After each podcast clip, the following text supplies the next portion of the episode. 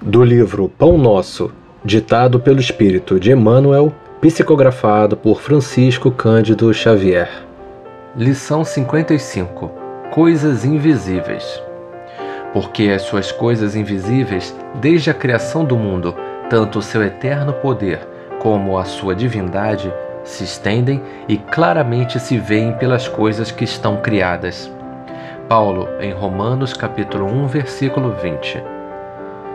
O espetáculo da criação universal é a mais forte de todas as manifestações contra o materialismo negativista, filho da ignorância ou da insensatez.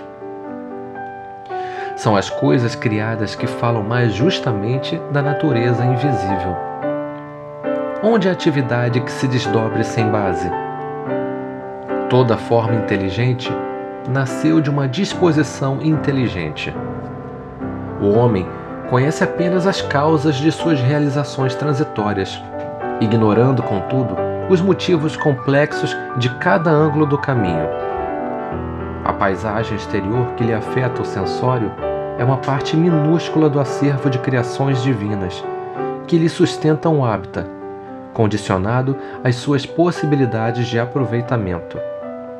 O olho humano não verá além do limite de sua capacidade de suportação a criatura conviverá com os seres de que necessita no trabalho de elevação e receberá ambiente adequado aos seus imperativos de aperfeiçoamento e progresso, mas que ninguém resuma a expressão vital da esfera em que respira no que os dedos mortais são suscetíveis de apalpar. Os objetos visíveis no campo de formas efêmeras constituem breve e transitória resultante das forças invisíveis no plano eterno. Cumpre os deveres que te cabem e receberás os direitos que te esperam. Faze corretamente o que te pede o dia de hoje e não precisarás repetir a experiência amanhã.